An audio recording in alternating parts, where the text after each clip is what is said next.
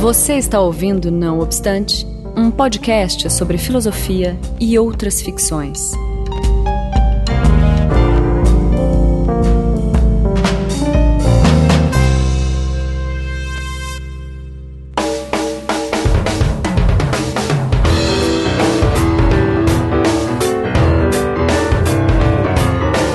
Olá, estamos começando mais um Não Obstante. Eu sou Daniel Portugal e eu tô aqui hoje com o Paulo Vaz. Paulo, obrigado por participar do podcast. Você pode dar um oi para os ouvintes, ouvirem sua voz? Tudo bem? Então, vou te apresentar rapidamente, e aí você fica à vontade para acrescentar ou corrigir qualquer coisa. O Paulo é filósofo, é doutor em comunicação e cultura pela ECO, UFRJ, e tem pós-doc na Universidade de Illinois. É, ele atua como professor na ECO, onde inclusive ele orientou a minha tese de doutorado, né, as bestas dentro de nós, que a gente falou sobre no Não Obstante 6. E agora então vocês sabem que ele também é o culpado aí das bestas. Mas enfim, sem dúvida foi uma orientação ótima, essencial para o trabalho e assim, para o meu pensamento também sobre ética, que é o que eu tenho desenvolvido atualmente. E o Paulo, ele já reflete, pensa sobre ética faz muito tempo, e com uma abordagem que eu acho muito interessante, que tem como foco principal pensar sobre as formas é, culturalmente existentes, legitimadas, para nós darmos sentido ao nosso sofrimento, né? pensando que a vida pressupõe sofrimento e, e o importante para a gente é, é tentar dar sentido para ele. E aí é sobre essa forma de pensar que eu queria falar hoje, a gente queria falar hoje aqui no Não Obstante. Então,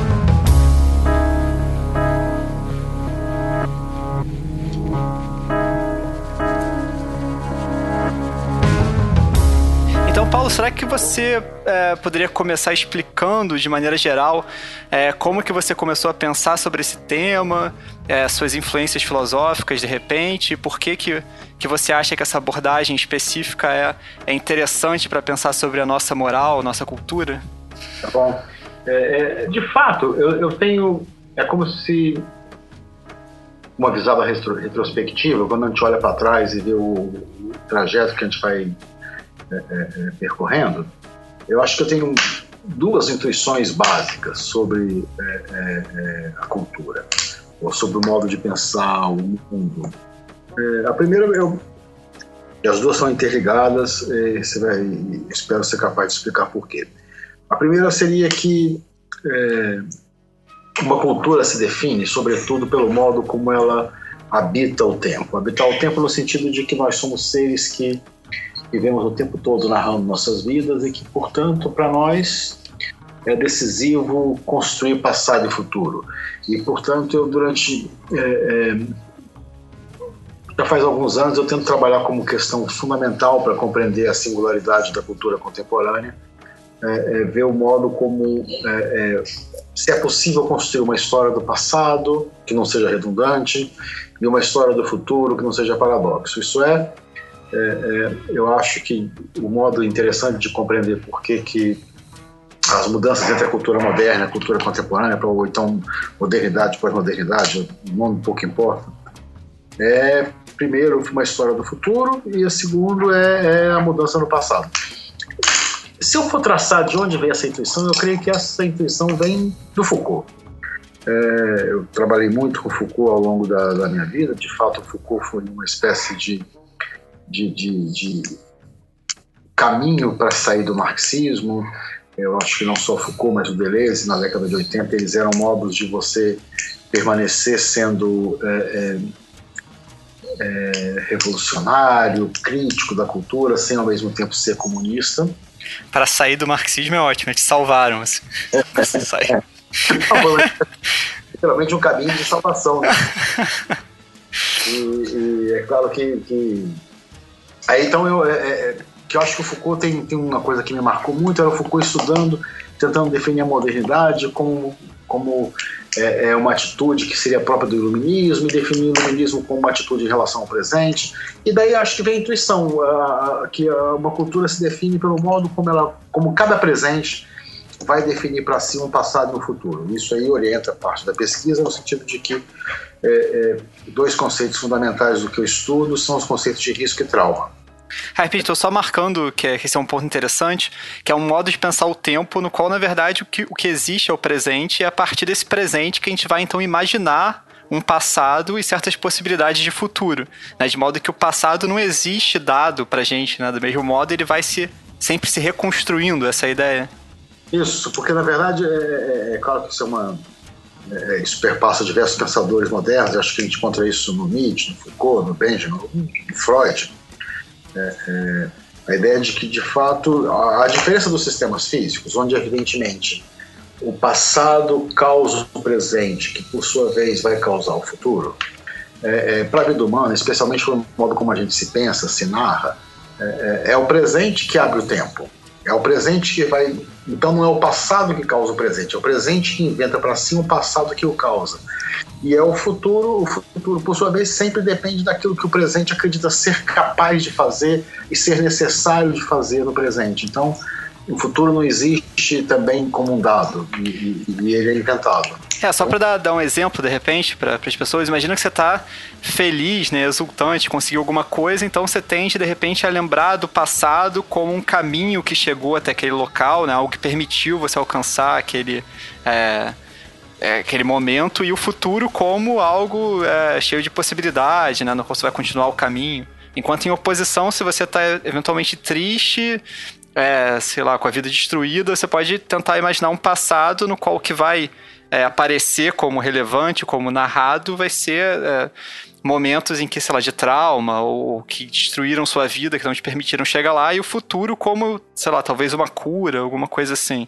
Mas seria, seria essa a ideia, mais ou menos. Essa dimensão, de um lado, de você pensar é, é, ao nível existencial, mas nesse caso eu também ficando pensar ao nível é, é, cultural, no sentido de que parte da intuição, por exemplo, é que a noção de, de, de risco, ela vem substituir as noções de progresso, norma, liberação, em todas essas noções modernas, progresso, liberação, norma, você imaginava um presente que estava limitado e um futuro que seria é, é, um lugar, se não de realização, ao menos de abertura. Eu acho que o que nossa cultura passa a fazer, quando ela cria o conceito de risco, é, é, é sobretudo a ideia de que é, é, o presente já não se sente limitado e o que ele tem que fazer, ao contrário, é tentar se controlar para que ele não, não gere uma catástrofe. Então, é, é, é, essa mudança de, de um futuro como lugar de realização para um futuro como aquilo que deve ser evitado, é certamente uma mudança maior no modo como a gente vai pensar a ética e, e, e nossas vidas. É, e acompanha a sua salvação, digamos, do marxismo, porque essa seria a ideia marxista justamente que você vai construir uma salvação em terra, né? Assim, vai criar o comunismo e aí vai ficar tudo bem, um futuro feliz Enquanto em, op em oposição, o pensamento é, mais comum na, na, cena contemporânea é justamente o que pensa o futuro como algo que pode ser destruído e você deve evitar por, é, é, controlando os riscos. Significa dizer que a nossa cultura tem uma peculiaridade é, fascinante que é de colocar que a salvação está no presente. Enquanto na cultura moderna tinha a dimensão de salvação clara, a nossa cultura tem uma dimensão de salvação também, só que essa salvação está no próprio presente. A, a, a, o, você pode argumentar que uh, toda moral pressupõe, em última instância, a desvalorização do presente em prol, em prol do futuro. A salvação sempre viria depois. A nossa cultura é uma que vai dizer: não, olha, o melhor, para a música do Gilberto Gil, o melhor lugar do mundo é aqui e agora. Só que ao mesmo tempo você idealiza esse lugar, esse presente, porque você pensa que esse presente de direito poderia não ter sofrimento. Então, desse modo, é, é não é que você tenha acabado com a ilusão é, é, de afastar o traje. É que você tenha acabado com a ilusão de salvação. Você simplesmente mudou o jogo. Você imagina agora que é, de direito você poderia ser feliz no presente sem limitação alguma. O que evidentemente é contraditório, né? Mas... Sim, é. Então, então, em relação ao modo de pensar, de explicar o sofrimento, a gente pode pensar que na cultura moderna ou antes, né, assim, cultura cristã, o sofrimento ele já está explicado no sentido de que assim, você vai sofrer aqui, mas você vai ser salvo, né? Vai, Deus vai te uhum. salvar.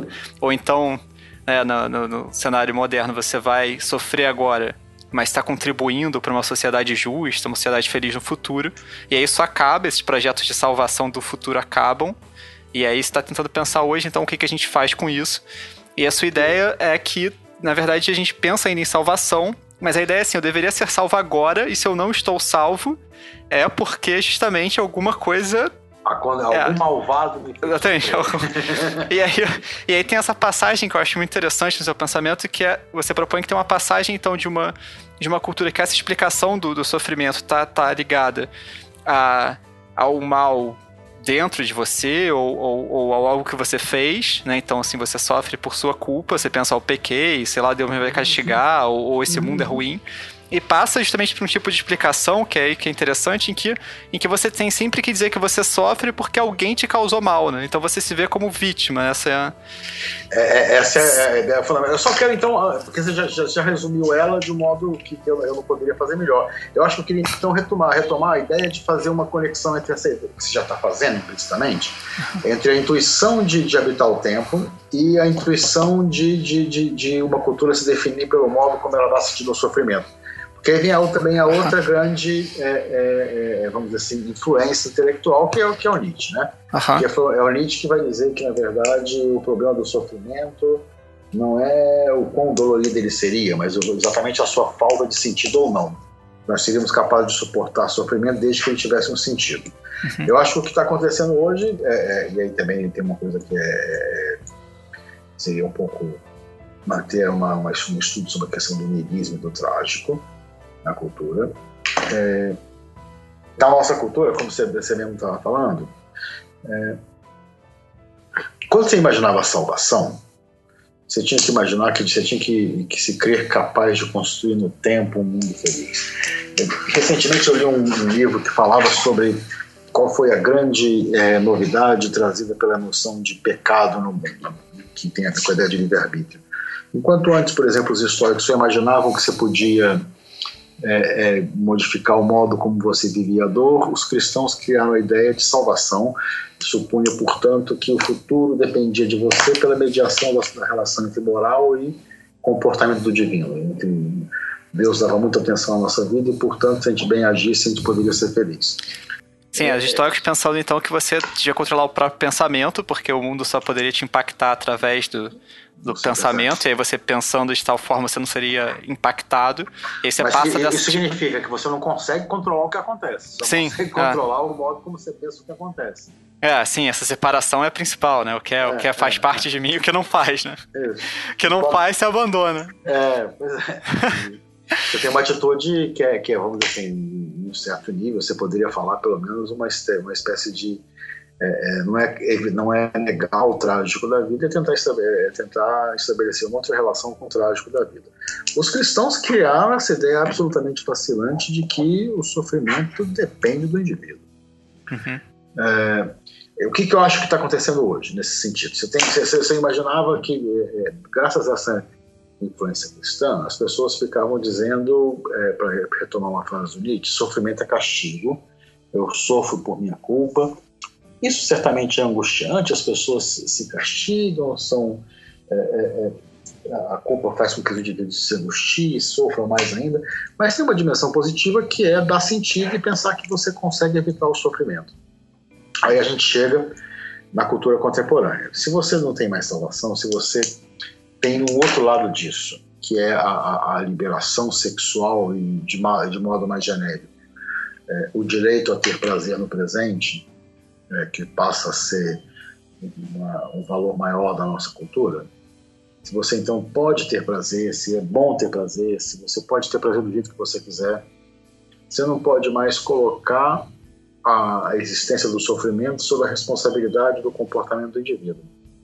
Você então vai colocar a, a responsabilidade, a tendência é fazer você se colocar como vítima de um outro e, ou então fazer um argumento que a gente teria uma sociedade cada vez mais marcada por, um ressentimento, por um ressentimento, por uma acusação do outro. É por isso que, ao mesmo tempo, eu também acho interessante é, é, imaginar por que, que você tem tanta notícia sobre corrupção hoje. Não apenas, pelo, certamente, pelo fato de que as pessoas são corruptas, mas também porque talvez a ideia de que é, é outros imorais possam estar causando nosso sofrimento é, uma, é, é quase como se fosse uma requisição estrutural das condições contemporâneas para dar sentido ao sofrimento. Você precisa supor um outro imoral, porque você não tem mais como supor a sua própria moralidade. Sim. É, e aí de repente é, você pode falar um pouco como que se conecta com, com também a, essa figura, né, que então aparece como essa figura da negatividade ética, né, aquilo que é, que é o causador do mal, ou pelo menos que ameaça com o mal. E aí você normalmente faz uma divisão também passando pela ideia do anormal, né, que você pega do Foucault. Uhum. Tá. E aí com como isso também cada momento essa ideia do anormal, do preconceituoso, do mal, ele vai se, se basear também em discursos diferentes, né? Você pode pensar isso religiosamente, pode pensar isso a partir da medicina, pode pensar isso politicamente. Então, é, de repente, é pensar também essa historinha, né, que a gente está traçando aqui de como de como a gente dá sentido ao sofrimento a partir dessas, dessas figuras. Tá, é, é, é, é porque eu tinha se você vai dizer, é, é, pra, se a gente fosse dizer o que acontece na nossa cultura, a gente só tem recurso a duas explicações. Ou é um outro imoral que nos faz sofrer, ou é a possibilidade de uma solução técnica para o sofrimento, que a gente vai encontrar especialmente no caso das doenças mentais, como a gente escreveu naquele artigo sobre, sobre nos artigos que a gente escreveu sobre medicamento e doença. Sim, eu vou deixar depois o link para esses, esses artigos, a gente fala deles. É, mas aí eu acho que a história, é, é, é, Daniel, que vem por detrás, você pode também colocar isso sob o ponto de vista é, é, do Foucault falando do poder pastoral. Então, falando da ideia de, de, de um certo nexo entre poder e medo. É, se para ser muito simplificado, a gente poderia dizer que houve três grandes modos de articular poder e medo. O primeiro é você fazer com que os indivíduos temam o próprio poder. O poder, então, tem que fazer uma série de cenas, de rituais, onde ele mostra que ele é por demais poderoso e a qualquer momento pode se abater sobre você. Então o poder dissemina o medo, mas dissemina o medo do próprio poder. É como o desejo, né? Se ele vai te dominar, você tem que controlar. É, ou, ou, então eu estava pensando mais na coisa do, do, do, do, que o Foucault falava, da, da, o ritual do suplício, por exemplo, onde você punia a pessoa no sentido de fazer um grande espetáculo da punição. Ah, sim. exatamente tá. que o poder pode, de alguma maneira, ele dissemina o medo, mas dissemina o medo do próprio poder do próprio poder, é, do próprio poderoso. O que eu acho que acontece com a ideia de poder pastoral, e é por isso que vai ter a ver com, com o cristianismo, é, é você, o poder passa a disseminar o medo, não dele, mas de uma outra coisa que o próprio poder, e o primeiro modo que ele dissemina esse medo é o medo de algo que está no interior do indivíduo, que vai, aí vai ter tá. as figuras do pecador e do anormal.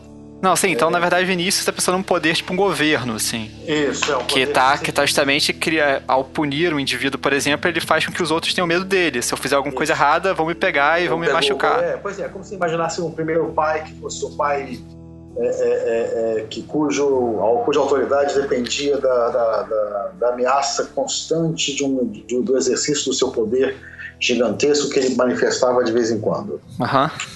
Aí depois você vai Pai primeiro, uma... lá do, da ordem primitiva do Freud. É. Aí depois você teria uma outra espécie de, de poder cuja sustentação vai ser disseminar o medo, mas o medo de algo que ameaça o indivíduo. Então é como se você constituísse o indivíduo como é, é, temendo algo e o poder se coloca como aquele que vai salvar. Então essa é a primeira vez que a ideia de salvação aparece como uma forma do poder se exercer. Para haver salvação, essa é uma, uma intuição que tanto está em Nietzsche quanto em Foucault, a primeira coisa que você tem que fazer é criar no indivíduo medo.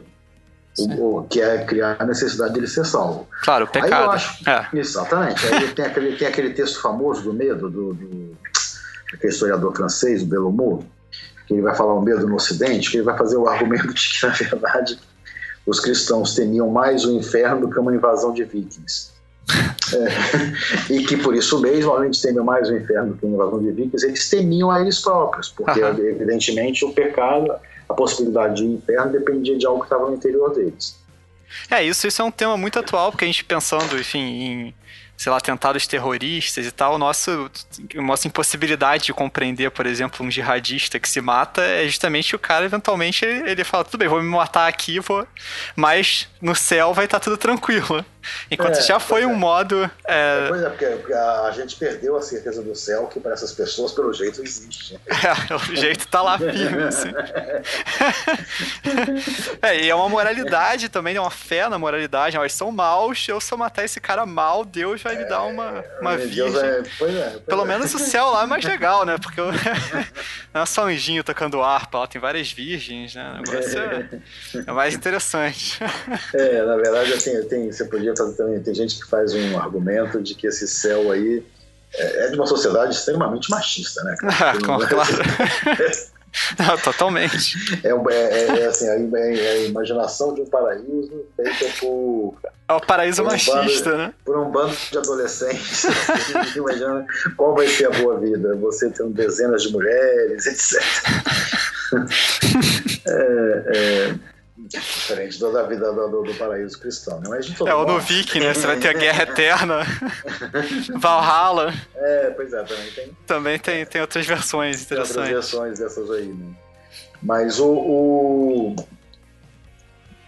o que eu acho que acontece na Coreia. Aí o anormal, pegando o Foucault agora, que seria uma espécie de secularização do pecador, o anormal é também o poder disseminava o medo de algo que estava no interior do próprio indivíduo. O indivíduo pensava que algo nele, na verdade, algo nele não, o seu desejo, que poderia levá-lo à, à perversão sexual, que poderia levá-lo à loucura, que poderia levá-lo à criminalidade, a, não, a, a ser mal, a não ser um bom cidadão, a ser louco.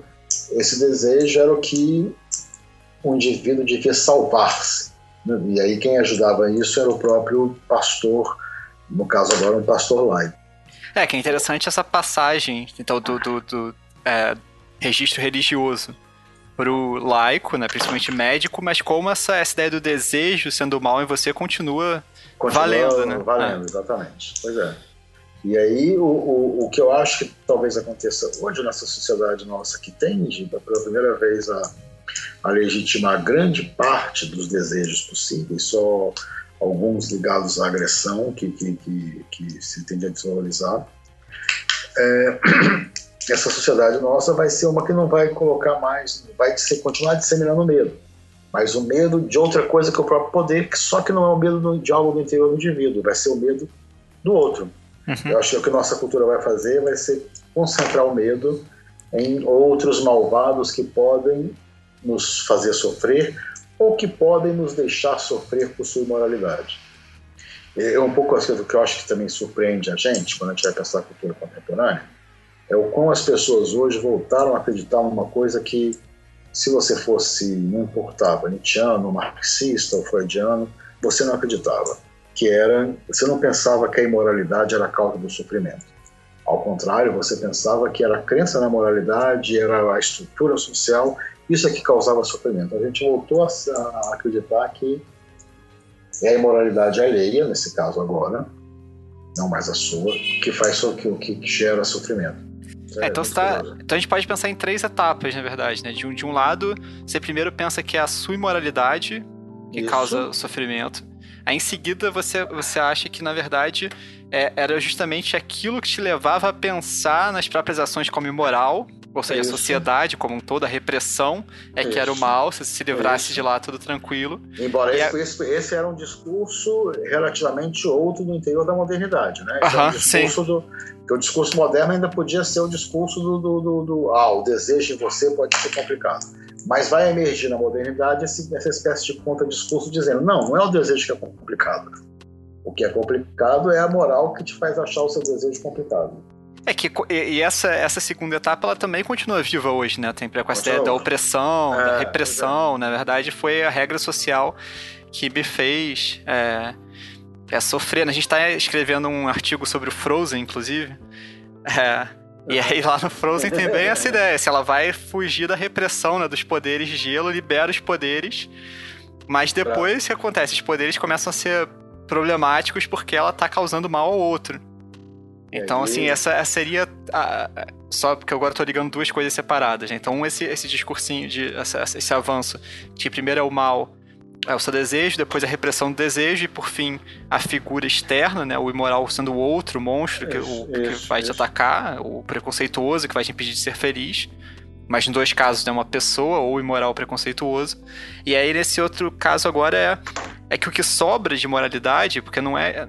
A, a nossa cultura hoje não é amoral, né? Ela é moral ainda, mas de uma outra forma. Então o que É. sobra de moral hoje é, é- é de um lado a compaixão, de outro, que é o principal, talvez essa, esse imperativo de não poder causar sofrimento, né? Uma sensibilidade extrema ao sofrimento, a qualquer tipo de sofrimento.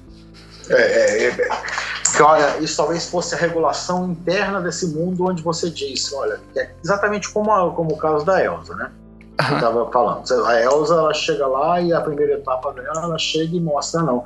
Não importa o que os outros vão pensar, como ela diz, para mim não tem certo e errado, vamos pro mundo, eu, eu vou questionar a cultura, eu vou deixar, vou liberar meus poderes. E aí depois, qual é a restrição possível desses poderes? É exatamente é, é, é essa dimensão de culpa, agora não vinculada ao próprio desejo, mas vinculada ao sofrimento que você pode causar no outro. E o que também vai explicar por que a nossa sociedade dá tanto valor à, à, à compaixão. Uhum. Porque ela parece ser um regulador interno à, à, à, abertura das formas de desejar e ter prazer que aconteceu, aconteceu, na, que aconteceu em nossa cultura. Aí outra coisa que eu acho que se a gente quisesse mostrar é, é essa dimensão de continuidade, né? que eu acho que é uma boa forma de colocar, como você colocou. Não é que nossa cultura seja amoral, ela é, ela é moral. Então, onde está a moralidade dela? Eu acho que a primeira moralidade dela está nesse lugar muito claro de, de continuar tendo a ideia de salvação, de uhum. continuar recusando que o sofrimento faz parte da vida. Porque quando você diz que você podia ser feliz no presente, que você não está sendo, está sofrendo, você vai dizer, ah, mas é porque o outro agiu de modo imoral. Então, Sim, é, esse, tem, o, tem um livro do McMahon, que é a História da Felicidade, que ele, ele põe isso assim de um jeito interessante, que é dizendo o seguinte, a noção atual de felicidade, ela provém da noção de salvação cristã. Né, que a gente acha que tende a ser o oposto, mas tem um. E é em alguns sentidos, mas é. tem claramente essa dimensão ainda, como você colocou agora, é, de salvação, de redenção. É. Que, e assim, se a, gente, se a gente voltasse então a, a, a, um tema mais. Uma frase que sempre me impressionava quando eu era é, antes de eu sair do comunismo, portanto, antes de você ser salvo? é, antes de ser salvo. Era ah, uma frase do Lenin que dizia assim: olha, os homens durante muito tempo ficaram é, é, pensando no paraíso. Cabe realizá-lo na Terra. Isso já mostra nitidamente. é o caminho. que, a, que a, a, a, ideia de revolução era uma laicização, uma secularização da ideia de paraíso cristão. O que eu acho que aconteceu foi que aquilo que estava no futuro, na construção social, agora está no, no, no, presente, no direito à felicidade do indivíduo. E ela continua sendo cristã nesse sentido de, de, de, de recusa do trágico, de suposição de que o sofrimento é, é não, poderia não existir.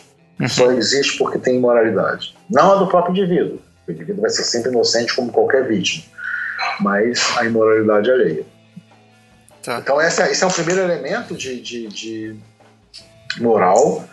O segundo elemento está é, nessa, nessa necessidade de, de, de é, é, restringir, ou está tá na compaixão, está na existência da compaixão como valor maior da nossa cultura.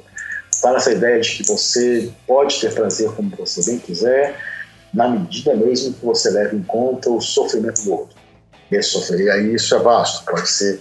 Na medida que você sabe cuidar da vida, pode ser uma formulação mais genérica ainda. Que sentido nossa cultura ainda é moral? E a gente já uhum. tinha falado, ah, tem essa ideia de salvação ainda presente na recusa do trágico, na recusa do sofrimento do presente, na acusação constante do outro como explicação de por que, que você sofre. Está presente na criação do, do, do, do, do, do malvado, certo? no sentido que você tem cada vez hoje menos capacidade de compreender por que, que os outros são capazes de fazer as coisas que eles fazem. Se você acha que o outro, quando ele agiu, ele causou mal, você vai ter a tendência a não querer compreendê-lo de modo nenhum, não querer pensá-lo. É, é ou no máximo querer pensá-lo como vítima de algum outro que causou mal eternamente num, num oh, loop infinito, assim, né? Não é, pois é, razoável. que, obviamente não explica nada. que, é, assim, a, a, a, tendência que a gente estava discutindo aqui, ah, você vai. É, é claro que é possível compreender como essas pessoas, como, um atentado terrorista é possível. Você pode ter uma ética do sacrifício, você pode ter uma ética de crença na vida eterna, você pode. Mas as pessoas preferem não fazer isso, preferem pensar que os terroristas são. É, ou são malvados, ou foram. É, levaram surra na infância e ficaram é, problemáticos, né? Então tem alguma disfunção aí qualquer. De, é. né? São, são sociopatas a partir da, da, da, de uma experiência de, de, de, sociopatia na infância. Então, isso é realmente uma, uma, é, é, uma outra coisa muito complicada da nossa cultura. E eu acho que o terceiro elemento de, de moralidade forte é essa dimensão da compaixão, né, que, que, é, que é pesado. Sim, que é claramente uma continuação da compaixão cristã, né, mas Isso. que sai da questão de, de, uma moral mais baseada em regras, né? E essa, esse sentimentalismo é que aflora. Mas um, um sentimentalismo compassivo, né? Do, do bem comum. É, você, é exatamente como você disse. Você tinha uma cultura antes que talvez a relação com o outro era regida por regras. Agora a relação com o outro não é mais regida por regras. Você pode tudo em relação ao seu prazer. A relação com o outro só pode ser regida pelo sofrimento que você vai lhe causar. Então o limite interno é um limite da sua sensibilidade ao sofrimento alheio. Sim, aí nesse, nesse no que você estava falando agora há pouco, uma figura, no, no caso de que, de que sofrimento tem que ser causado por alguém, e aí eu, eu complementei que ou então você pensa que o outro sofreu num loop infinito, uma categoria é, interessante para pensar isso é, é de bullying, né, que você estudou bastante também. Uhum, uhum, uhum. Então, é, isso explica um pouco por que, que a noção de bullying, né, porque isso é, realmente é, é, é, engraçado que do nada começa a ter uma epidemia de bullying, assim, né, tudo é, é. bullying. E, e, aí várias celebridades, né, vêm à frente e falam, oh, eu sofri bullying. Você trata disso naquele artigo é, do preconceituoso, como é que é o nome é, dele, você lembra? Na, é, na distância do preconceituoso. é, eu vou colocar... A versão mais legal dele está na Galáxia, porque é uma versão é, mais completa, mais bem cuidada. Tá, eu não, vou colocar o link também na, na postagem. É. Esse artigo é muito interessante. É, e, e aí pensa vocês. Ah, do bullying, fala um pouquinho. É só rapidinho, porque na verdade né, a, a curiosidade, na verdade, porque veja só, a gente está dizendo assim, a gente, para explicar por que a gente sofre, e ou por que a gente age mal de vez em quando, é, é, a gente tem que se dizer que foi vítima antes. Então a questão é, quais são os eventos que podem nos fazer vítimas, tá certo? Uhum. E aí você, tem, você tinha primeiro, por exemplo, ah, você teve a tendência a querer colocar é, é, o, o você não pode escolher como exemplo maior a, a pedofilia, porque essa vai restringir muito fortemente o número de pessoas que terão, que terão sido vítimas dela. Porque ó, é, é, muito mais difícil de ter. Então você tem que escolher. Você não pode escolher também. É, é, é embora como... tenha, a gente tenha visto um, um, alguns dias atrás aquele documentário muito doido, né? Que teve uma epidemia de pedofilia. e que os Estados Unidos. Ficou, a cidade inteira ficou. A, a cidade inteira ficou maluca, achando que todas as crianças tinham sido abusadas. Assim. É. Não, pois é, mas é, estruturalmente é mais complicado. Eu estou dizendo que a categoria de bullying eu acho que ela é central, porque ela vai ter uma dimensão é, é, interessante de poder atingir a todos. Uhum. O, o, bullying surge literalmente na década, literalmente mesmo, porque é uma categoria criada por é, é um pesquisador sueco, eu acho, na década de 70. É, e bullying é, na verdade, alguma coisa como school mobbing, que é, é, é, a ideia de que uma. Eu, obviamente, não sei pronunciar a frase, tá certo? o termo, mas é, a ideia é que, na verdade, você tinha um bando de crianças, um grupo de crianças de uma turma, por exemplo, que se reunia e ia fazer um indivíduo sofrer. É como se fosse a massa fazendo um indivíduo sofrer. Uhum. Aí você tentava diferenciar isso da agressão de dois modos, você pensava sempre a agressão física, era porque na verdade havia uma dissimetria de poder e um deles, uma, é, é, é, e essa dissimetria de poder, a agressão é repetida. Agora você pode ver que isso, por mais que seja é, é, possa incluir muita gente, porque muita gente pode ter sido vítima de violência na escola, ainda não é suficiente. Qual a, a, grande transição que o conceito de bullying sofreu, passou, foi na década de 80, que aí você passou a considerar bullying não apenas agressão física, uhum. mas também agressão moral. E aí, então, você, como agressão moral depois pode ser qualquer coisa, todo mundo vai poder dizer que sofreu bullying. Se pensar exatamente. Não. Né. E aí você todo mundo vai até vai ser bom ter sido vítima de bullying, vai, ter vai ser bom ter sido vítima, que é essa coisa também muito curiosa que a gente vai na, abre os jornais e vê agora que tudo quanto é celebridade diz ter sido vítima de bullying. E aí você se pergunta, mas por que uma celebridade tem que ser vítima de bullying? Não era melhor que ela fosse um ser capaz de superar obstáculos? Alguém que lutou e foi capaz de enfrentar resistência, de superar? Agora não, você tem a tendência a falar que não, que o indivíduo sofreu, foi vítima, etc. Essa é uma, é uma coisa que é curiosa de imaginar, tanto para é para estender a ideia de que todo mundo pode ter sido traumatizado na infância, uhum. quanto também sem imaginar essa situação social nova onde o é bom herói não é mais o, o, o, o, ser que realiza coisas no mundo, é aquele que sofreu. Então, também é uma categoria importante. Assim, ah, o que aconteceu com o herói na nossa cultura? Quem é o herói? E aí, cada vez mais, o herói é o sobrevivente. Não... É, o herói como uma figura valorizada, né? Figura é, de. É, é. é, porque o. assim, só para voltar um, a pensar assim, o, o modo que você está pensando, então essas categorias, a ideia aqui é que assim, não é que porque às vezes isso leva para uma discussão, é, obviamente inútil do nosso ponto de vista, que é assim, ah, mas então é, não existe bullying, né? Com a depressão, a gente fala sobre depressão, então, ah, você está dizendo que não existe, depressão existe, mas só para evitar esse tipo de mal entendido, a ideia aqui é que esses conceitos ou essas é, categorias, elas, elas servem para a gente pensar a nossa vida de uma certa maneira. Então não é tanto a discussão se bullying existe ou não existe, né? Porque isso depende do que, que você categoriza como bullying. E aí o ponto é sempre que você vai então pensar retrospectivamente na sua vida a partir dessa categoria de bullying, tentando ver, ah, se eu sofro atualmente, será que não é porque eu tenho medo de alguma coisa? Será que não é porque alguém me maltratou? E aí, cavando isso, você encontra, né? Você procurando, você acha. Pois é, aí você começa. E a, e a ideia, na verdade, é que, é, ou seja, você falou uma coisa que é super importante. Não está em jogo a realidade do sofrimento.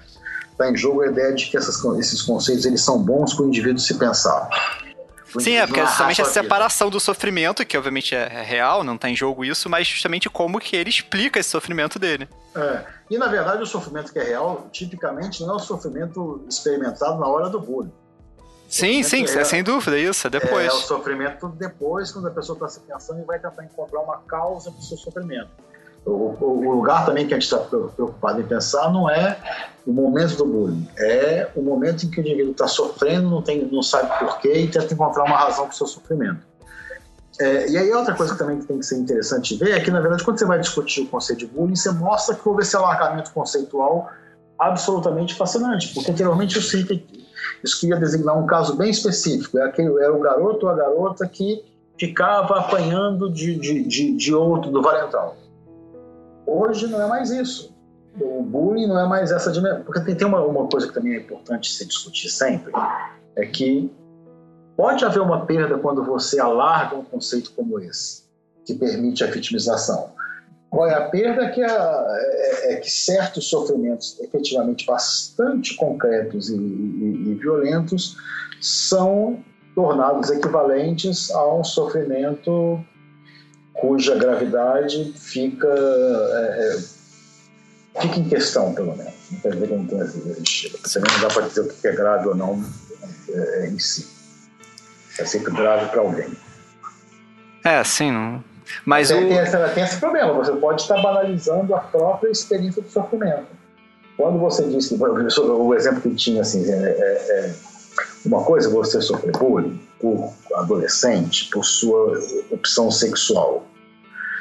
Outra coisa talvez mais complicada é o que a Kirsten Dust, Dust eu acho é o nome dela. Yeah, sei quem é, disse, não sei qual é o sobrenome certo. Disse, é, ela disse que sofreu bullying porque ela tinha pelo debaixo do braço. não é a mesma coisa, né? Não, não dá. Mas.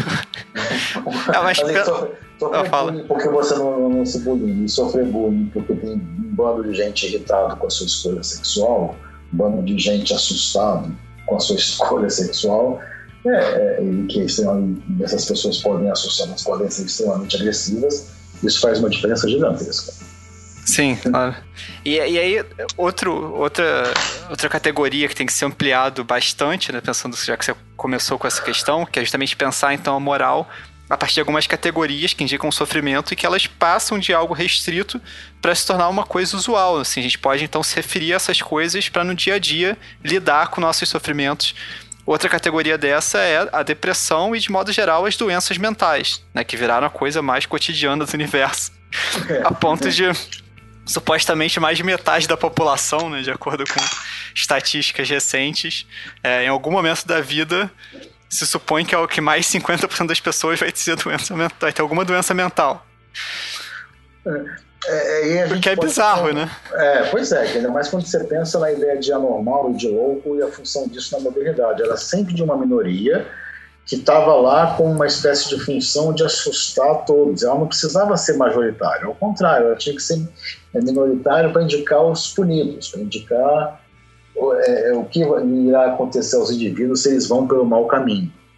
É, é, e hoje não, hoje o que a, ou seja, a, a, a, ideia de loucura antes, ela era duplamente estigmatizante, tanto porque quando alguém estava louco, você supunha que na origem da sua loucura estavam desvios sexuais e práticas criminosas na origem dessa loucura, quanto é, é, você o tratamento era você ser encarcerado, né? Você ir com asilo, você ir a um tratamento normalmente para um hospício. É, num hospício e que normalmente você não saía, você ficava ali pro resto da vida. Então era uma coisa que era profundamente estigmatizante. É, é, é profundo e que, portanto, gerava uma grande, uma grande angústia. O que acontece hoje, então, portanto, para quem estava com essa experiência do, do, da loucura do seu tratamento na modernidade, até o final do século, na década de 60, é muito surpreendente se olhar uma estatística como essa, uma estatística que diz que 50, a, ou, ou, a formulação mais, ou outra formulação usual, que um quarto da população do mundo, essa é uma estatística da OMS, tem um problema de transtorno é, mental a cada, a cada ano, um quarto da população. É, é, inacreditável. Aí você tem que imaginar por que isso pode estar acontecendo. A gente aí tem é, é, só duas explicações possíveis. Tem mais explicações possíveis, mas a explicação que a gente acha mais interessante, mais dois. É, é, é, é, primeiro que assim, você tem que, tem que imaginar que as pessoas estão cada, vez mais sendo sensíveis ao seu sofrimento, cada vez mais a, a, a, atentas à, à possibilidade desse, desse, do mal-estar ser uma doença. E uma outra crença associada a essa, de que a, o bom modo de lidar com a doença é um modo técnico, é um modo tecnológico. A gente não pode se esquecer que o medicamento é, é um objeto técnico. Se a gente se esquece. Porque eu, é, também eu acho que parte da explicação é assim: ah, uma sociedade onde todo mundo vive o tempo todo usando computador, smartphone, televisão, etc., que, portanto, tem a vida perpassada por, essa, por tecnologias Uhum. Essas, nós seríamos capazes, então, portanto, de achar bom não uma resposta simbólica, não uma, uma, uma, um tratamento simbólico para o seu mal-estar, mas sim uma solução técnica.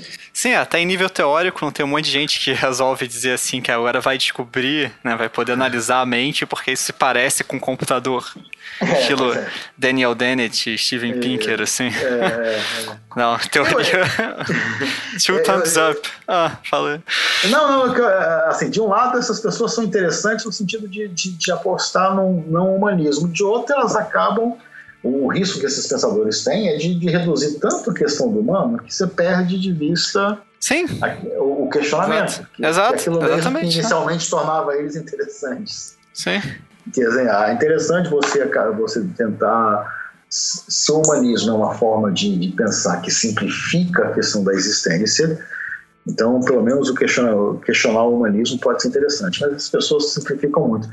Não, exato, e aí é a contraparte teórica dessa mudança, né? Porque de uma vez você simplifica dizendo, ó, tem a alma, tem que se preocupar com a alma, salvá-la, e agora é o contrário, né? Tem que se preocupar com, com o funcionamento do corpo enquanto máquina, e se ele está disfuncional, por isso que você sofre, então procure uma ajuda técnica, né? Com uma terapia é, técnica ou, principalmente, né? Claro que é o melhor de tudo, medicamento. É. Droguinha... É, eu, eu acho que a, a, se, eu, se, se, eu me lembro do artigo da gente, uhum. é, é, eu acho que a gente se, aceitava aquela frase muito discutida hoje, que é a. É, é, cada vez mais as pessoas são capazes de ironia e dizer: ah, hoje é, você inventa a doença para atender o medicamento, ou que é preciso primeiro vender, quando você quer vender o medicamento, é preciso primeiro vender a doença. Vender a doença, uhum. Ou então uma outra frase que é, que é um pouquinho mais sofisticada, quer dizer com alguma ironia que uma sociedade que tem é, é, é muito, muito perito, muito perito, muito especialista em saúde, em saúde dos indivíduos, vai ser uma sociedade que vai ter muita doença. Porque vai ter muita gente dependendo de haver doença para tratar. Mas é, é, essa, certamente essas, essas frases são boas, são, são boas de pensar, mas elas deixam de lado uma questão que para a gente eu acho que era essencial quando a gente começou a pensar esse fenômeno, que é, é, é tá bom, é preciso vender a doença, mas por que, que as pessoas vão querer se conceber como doente? Uhum. Se doença é limitação existencial, proximidade da morte, no caso da loucura antes era é, é, proximidade é, é, de uma forma de tratamento absolutamente é, é, horrorosa, porque inútil que apenas encarcerava. Então, assim, como é que você vai querer fazer convencer um indivíduo que é bom se conceber como doente se doença é limitação e proximidade da morte? Aí eu acho que, que a, a, resposta que a gente tem que tentar trabalhar né, é cada vez mais essa, de imaginar é, de novo com a questão fundamental nietzschiana, que existe hoje a, a, o predomínio de uma resposta técnica ao sofrimento, uhum. que, é, que é especialmente em termos de doença. Sim, aí lembrando sempre, só de novo, porque às vezes escutando isso as pessoas tendem a ir para esse caminho interpretativo, mas lembrando que você não está questionando é, a doença, que é uma separação entre uma, uma forma de algo existir, de você sofrer, de você se sentir mal.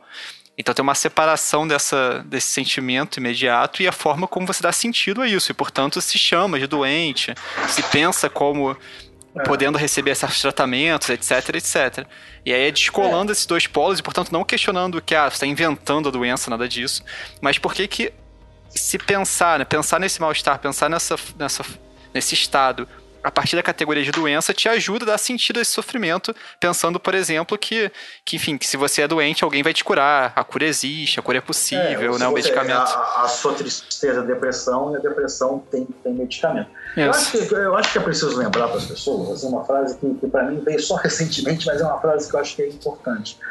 É, é, não é necessário, não é obrigatório que a relação que nós estabelecemos com o nosso sofrimento e nossa morte seja uma relação médica. Sim, claro. É, mas às vezes a gente hoje é tão naturalizado, né, que, você... que a gente esquece disso, que assim as pessoas já viveram sem ter medicina, as pessoas já viveram é, é, é a resposta maior, mais mais, mais constante na cultura ocidental foi uma resposta simbólico-religiosa.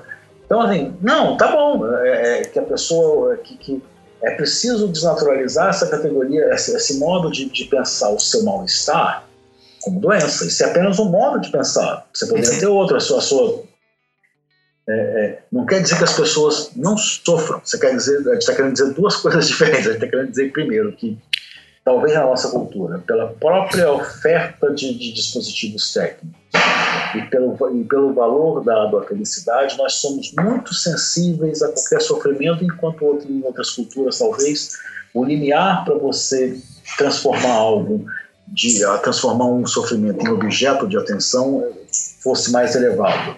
Uhum. É, é, eu acho que nossa cultura hoje, é, é um mal-estar já leva, já, já faz com que você vá vá ao médico, vá procurar uma coisa assim. Isso, isso é, é, é, Eu acho que cada vez mais as pessoas frequentam o médico, vão cada vez mais atrás de, de respostas é, é, é médicas, porque estão mais sensíveis aos seus sofrimentos, achando que eles deveriam não existir, que eles não fazem parte da vida nesse sentido. E a segunda coisa é, é literalmente essa: é, é, a crença de que o bom é uma relação técnica. Isso também é importante notar que nem, nem na própria medicina isso dominava, especialmente no caso da doença mental, o que predominava não era é, é uma, uma, uma resposta técnica ao sofrimento. Tem uma outra coisa que eu acho que também a gente pode pensar, que, que faz parte da, da ideia, porque tem tanta gente hoje se concebendo como doente, que é, é, é você imaginar o que, que é que a loucura ela pode ser definida abstratamente pelo menos no nível de abstração capaz de incluir tanta concepção moderna quanto a contemporânea, é que a loucura é desvio em relação a uma expectativa social. A diferença de doença, né, doença orgânica, que tem uma contrapartida anatômica, tipicamente, no caso de, de, de, da loucura, não, você tem uma expectativa, você tem um desvio em relação a uma expectativa. Eu acho que o que acontece, acontecia na modernidade é que a expectativa social era sobretudo a de um comportamento de, é, é, normal, é, era um bom comportamento do cidadão. Então, portanto, é por isso mesmo que a loucura estava associada a desvios sexuais e, e, e, e criminais. É, como não seguiu as regras, então ou é louco, ou é criminoso, ou é, é pervertido. e simultaneamente, porque essa definição do Foucault, ele uma frase ótima na história da sexualidade, que ele vai dizer que o perverso sexual era vizinho do criminoso e aparentado ao louco, então eles são mais ou menos a mesma pessoa, com diferentes disfarces, ou então fazem parte da família. O, é, é, é eu acho que a expectativa social hoje, a partir da qual a gente vai definir loucura, isso não sei o que fala, é um bando de gente que fala, né? É, a gente viu isso quando estava fazendo a revisão do, a leitura dos textos para tentar entender isso. A expectativa social hoje, a partir da qual se define desvio, é o direito à felicidade. Então será transtorno, será doença mental, a tristeza. Sim. Enquanto antes, por definição, a tristeza não fazia parte daquilo que definia uma doença mental. Era apenas um sintoma a mais. O que definia uma doença mental era uma forma de desvio de comportamento, é, seja pelo delírio, seja pela incapacidade de controlar-se, de controlar os impulsos corporais. É, eu estava lendo algum tempo atrás um livro que citava a, a, frase de algum médico famoso, assim, cientista, médico famoso do século XIX, é, que eu esqueci o nome, e supostamente ele, ele, teria dito assim: ah, se a pessoa sofre mais ou menos, isso deveria interessar a academia de ciências? Entendeu? Isso era um absurdo, assim, que, porra. Enquanto hoje é justamente o que mais interessa, né? Porque a ideia é. toda é que, que não tem, a ciência não é uma verdade em si, é, a qual a gente deva. É, deixar de lado nossa busca por, sei lá, satisfação pessoal para, né, criar a ciência, mas ao contrário, ela é um saber instrumental, né, que deve melhorar a vida, tornar as pessoas mais felizes e aí tudo tudo se torna instrumento para a felicidade, né, que parece com esse e, né? e, cada vez mais você imagina uma ciência a serviço é, é, é do indivíduo que vai poder se exprimir, se pensar, experimentar. Tava, né, você se lembra? É, eu, eu, cheguei a comentar isso no, no, no grupo de pesquisa do qual você faz parte, que a gente fica se reunindo quando dá todas as quintas-feiras. quando dá todas as quintas é ótimo. É porque eu, isso eu designa já o desejo de que a gente se encontrasse regularmente, semanalmente. Mas só que. É, eu, Nem sempre dá. Pois é. Mas é, é, era o caso eu, que eu achava tão significativo na mudança. Era uma, é, é, é, eram pediatras, se não me engano, defendendo que se desse hormônio para adolescente para postergar, para adiar o aparecimento da escolha sexual. Porque o que você queria fazer era permitir que os indivíduos ficassem cada vez mais, durante mais tempo, experimentando com o gênero, para depois eles se definirem se fosse o caso. É, se você imagina, se a gente compara essa frase da ciência, que obviamente está a serviço da felicidade do indivíduo, né, com aquilo que se quis fazer, com aquele é, é, é matemático absolutamente brilhante que, que inventou o computador, o nome está me fugindo Turing. agora. É, pois é, Roland Turing, que era o cara assim, o gênio da raça. Você quis fazer com que ele tomasse injeção de hormônio para ele se endireitar, para ele virar másculo. É, é sim, é oposição. é, é oposição.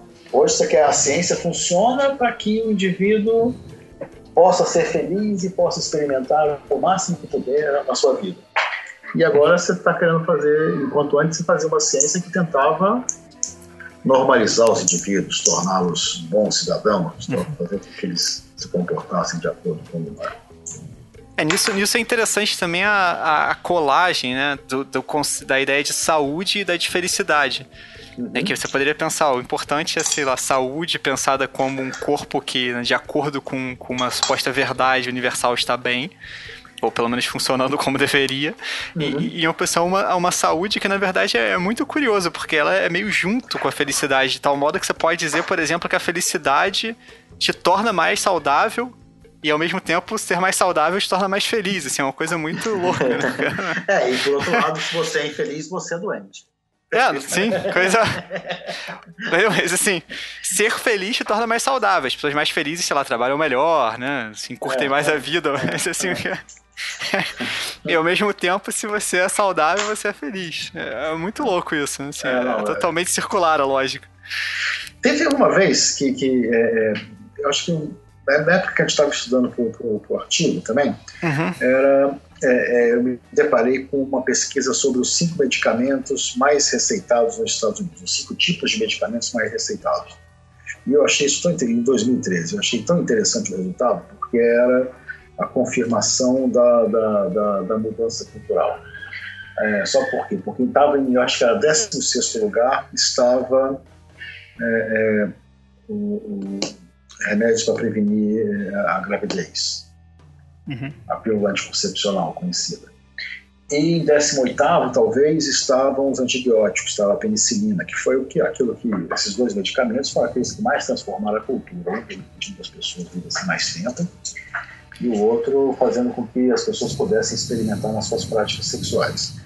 Agora, os cinco que mais vendem agora, atualmente, são é, o primeiro, eu acho que era um remédio para reduzir o colesterol em 2013 eram receitas de medicamentos que reduzem o nível de colesterol, eram mais outros dois, quarto e quinto, eu acho, para reduzir a, a, a, pressão, então para evitar doença, é, algum tipo de, de acidente cardiovascular.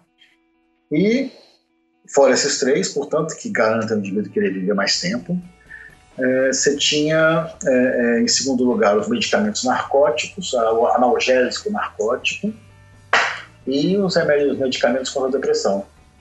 É, eu, eu, achei isso tão assim, é, é, claro, que assim, o que, que as pessoas querem hoje?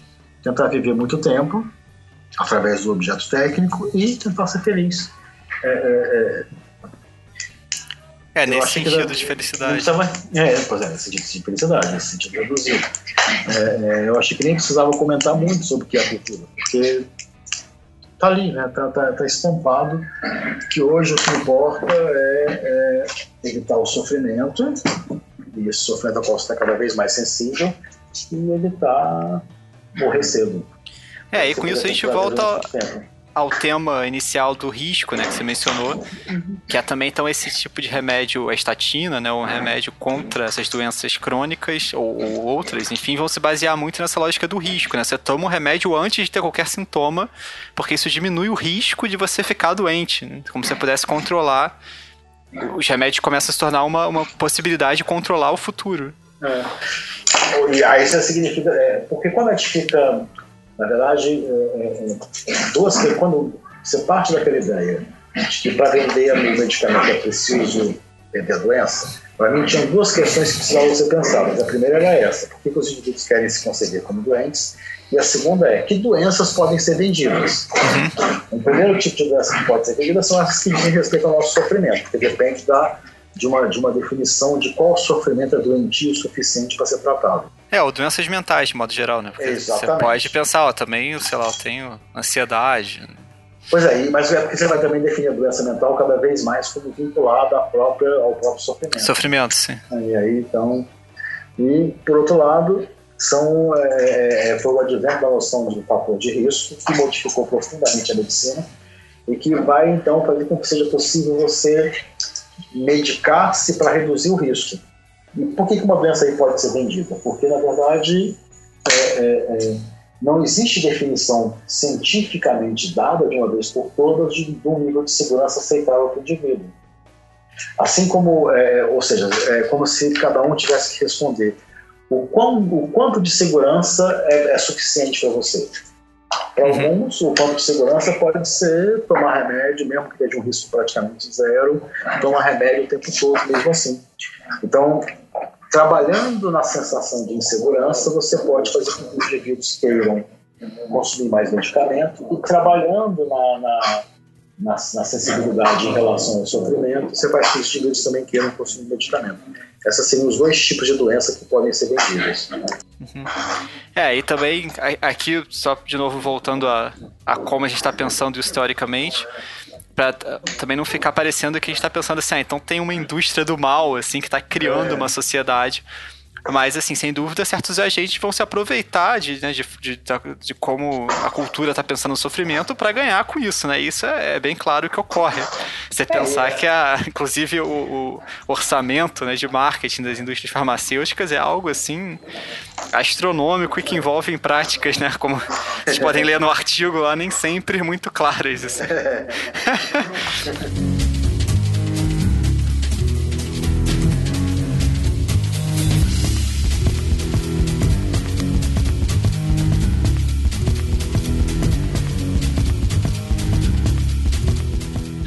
Não, então, então só pra gente fechar rapidamente, é, a gente então, ao longo aqui do programa, a gente acabou conectando é, diversas categorias como é, risco, bullying, depressão, é, vítima, preconceituoso, enfim, a gente tentou pegar essas, essas categorias que se tornam as categorias mais comuns, né, a partir das quais a gente no dia a dia pensa nosso sofrimento, porque a vida é boa, é ruim, uhum. e tentou entender como é que elas aparecem, como que elas estão diferindo, como é que elas são diferentes, como é que elas diferem de outros modos que já existiram na nossa cultura para pensar o sofrimento.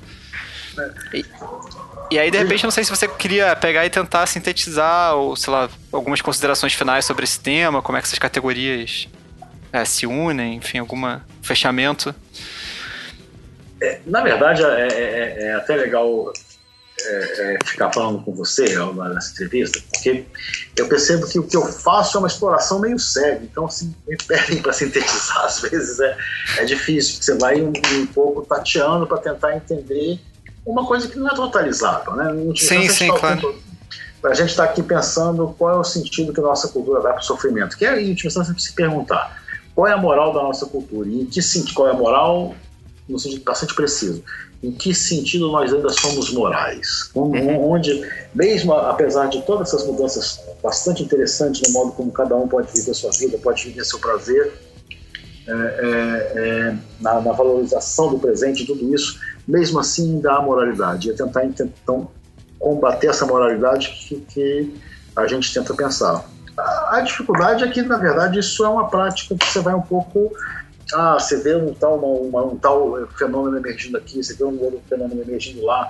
A consistência, no, a consistência é muito mais a consistência de um problema do que de uma de um método claro de, de, de interrogação. Pensando, por exemplo, ah, é porque uma vez eu estava lá atento com a questão da doença mental, aí depois aparece o problema do bullying. Claro que eu vou poder conectar uma coisa e outra, porque vai ter a ver com como eu vou explicar o sofrimento, vai ser uma questão de como é possível é, é, cada vez mais você articular hoje passado e presente na forma da vítima, de você, de um, você ter sofrido pela ação de um outro imoral, nesse caso um outro preconceituoso. É, mas, mais uma vez, isso é sempre uma. É, eu acho que funciona mais como, como, como tateamento. É por isso que quando eu fico tentando eu mesmo fazer uma espécie de, de síntese, eu fico falando, ah, tem duas, essas duas intuições fundamentais: modo de habitar o tempo e modo de dar sentido ao sofrimento são, é, são, são duas categorias articuladas. O modo uhum. de habitar o tempo depende do modo como eu dou sentido ao sofrimento, explico por que ele existe, como ele pode não existir. Então, é, é... é, isso acaba se unindo essas categorias, porque são todas elas modos oferecidos pela nossa cultura de pensar o é. sofrimento ou pensar como que a gente se constituiu dessa forma, sofrendo dessa forma, tentar as características e o que, que é possível no futuro. Né? Se, se cura. É, e também, é, e também tem uma coisa que é, que é legal, é você imaginar que a, é, o modo como a gente vai aprendendo sobre esse sofrimento na nossa cultura depende um pouco também de um modo como ele é exposto no espaço público. Você vai, é, é, é também interessante pensar que isso tudo se dá a partir de, de, de, de, uma socialização dos indivíduos, onde eles vão sendo ensinados a ah, isso aqui é, é isso é, eu vou aprender hoje sobre doença mental, muito menos recorrendo ao médico muito mais lendo revistas ou sim, internet. Sim. É, ou ouvindo é. falar, né? Outras pessoas já. Isso, pois é. E, é, e é o lugar da verdade também, né? Esse é o ponto também, essa conexão da verdade como aquilo que sustenta a possibilidade de pensar em você como algo definido. Né? Então, assim, ah, eu, vou, eu sei que a verdade é, do meu sofrimento é essa, é ser doente mental. Né? O, que eu acho que, o que eu acho que, na verdade, agora, se você fosse perguntar, assim, perguntar. Então, eu tenho essas duas intuições que se, se articulam e tem uma, uma investigação que vai se dando a, a, cada momento. Eu acho que no último ano eu fiquei bastante. Eu estou cada vez mais. É, continuo interessado na ideia, primeiro, de é, é, por que, que, as pessoas hoje. É, é, o modo hoje de expor sofrimento é cada vez mais um testemunho autobiográfico. E o que isso implica em termos de verdade? E, e, e, como você pode se distanciar de um testemunho biográfico? Que é admissível, é eticamente admissível você duvidar de alguém que está dizendo ter sido vítima? É dificilmente admissível você duvidar disso. É, é, então, é, eu fico é, interessado em ver como que é, você está você tá, disseminando uma certa relação com o sofrimento através do testemunho autobiográfico e não apenas, por exemplo, da disseminação de verdades científicas tem uma dimensão hoje de verdade da experiência que é, que é importante, verdade da experiência individual, a verdade do indivíduo, a verdade do testemunho, que é legal de pensar. Essa é uma coisa que está me interessando. Assim como uma outra coisa que eu acho. É, é, é, eu fico. Talvez, por, certamente por ser marcado por Foucault e por Nietzsche, sobretudo, é, eu fico muito interessado nas formas de secularização do religioso e recentemente, você sabe, eu fico tentando imaginar como é possível você é, associar a essa preeminência do testemunho, de certo modo, à preeminência da cultura norte-americana, porque é, é, a religião católica forçava a confissão e cada vez mais você tem a, a religião protestante ou, ou, uma dimensão do protestantismo vai ser a, o privilégio do testemunho, do testemunho de conversão. Então eu estou muito interessado em pensar como que se dá agora essa, esse privilégio do testemunho, qual é a origem religiosa do, do, do testemunho, assim como eu acho que você tem, talvez valha a pena um dia tentar entender, mais uma vez em relação à questão da doença mental, que, que sempre é, é interessante para mim, o, eu fico interessado em entender a categoria de como, como a ideia de o conceito de autoestima pode ser a secularização da ideia de fé do protestantismo. Isso. Entendi. Isso, é, isso aí dá, o... você dá pano pra manga para um próximo, próximo não obstante. É, exatamente. Bom, então, então, então assim, obrigado. Não obstante, então dizer assim, ó, hum, sintetizar não consigo, mas dizer onde eu tô, pra onde eu tô não, mas deu umas guias também, né, pra pessoa entender o que, que é, o que está sendo é. proposto. É. Mas então valeu, Paulo. Muito obrigado. Falou, Daniel. Foi, foi um prazer. Tá bom, abraço. Valeu.